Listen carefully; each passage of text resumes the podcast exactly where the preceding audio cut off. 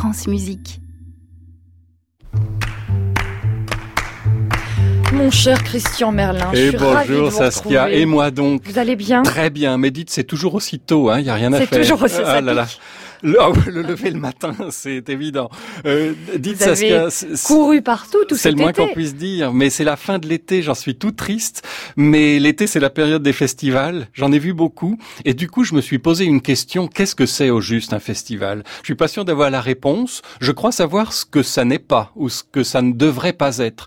Euh, je pense que dans un festival, on ne devrait pas voir ce qu'on voit toute l'année ailleurs, partout. Or, c'est souvent le cas.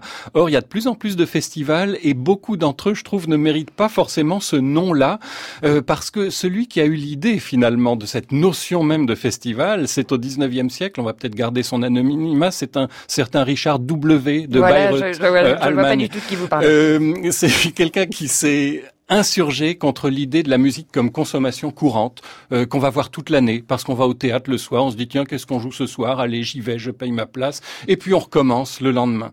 Euh, pour lui la musique devait être quelque chose d'exceptionnel qui devait avoir lieu dans, dans, un site exceptionnel et dans un contexte où on ne se concentre que sur cela. Donc un côté festif, d'où l'idée de festival, mais en même temps presque religieux, presque une cérémonie.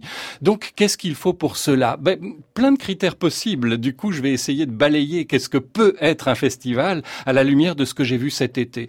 Euh, qu'est-ce qu'il, de quoi peut-on avoir besoin? D'un lieu ou de plusieurs lieux. Euh, l'un des plus beaux festivals que j'ai vu cet été euh, n'est pas très prestigieux, c'est le festival sous Chante Mozart. Euh, sauf qu'il a lieu euh, dans une région magnifique qui est la Drôme et il permet de mettre en valeur des sites où la musique ne va pas d'habitude. Et quand on entend Anne Kefelec jouer dans la cour du château de Grignan, il y a une magie qu'on n'aurait pas ailleurs dans une salle fermée, dans une salle parisienne par exemple.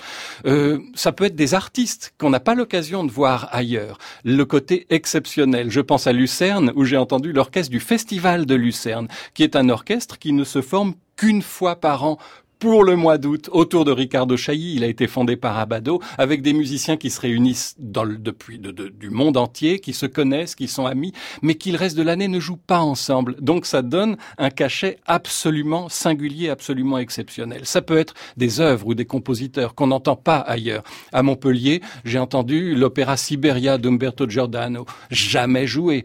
J'ai entendu le merveilleux pianiste Lucas Geniusas jouer euh, des préludes et fugues de Zaderatsky, dont j'ignorais tout, compositeur soviétique absolument magnifique et que j'ai envie de réentendre. Et puis ça peut être éventuellement des œuvres qu'on connaît déjà bien ou qu'on croit connaître, mais relues d'une manière absolument singulière par un artiste singulier. Et je pense à ce que j'ai vécu à Salzbourg qui est absolument inoubliable, qui est la Clémence de Titus, qu'on a vu des dizaines de fois partout, sauf que là, c'était Théodore Kourensis. Ah, qu'on adore. Eh ben tiens, on se demande toujours si c'est un génie ou un mystificateur. Moi, je penche plutôt pour la première solution. Vous nous en aviez déjà parlé. Mais oui, c'était le sujet d'une chronique parce que quand Théodore Kourensis dirige Mozart, je peux vous dire qu'il se passe quelque chose. see.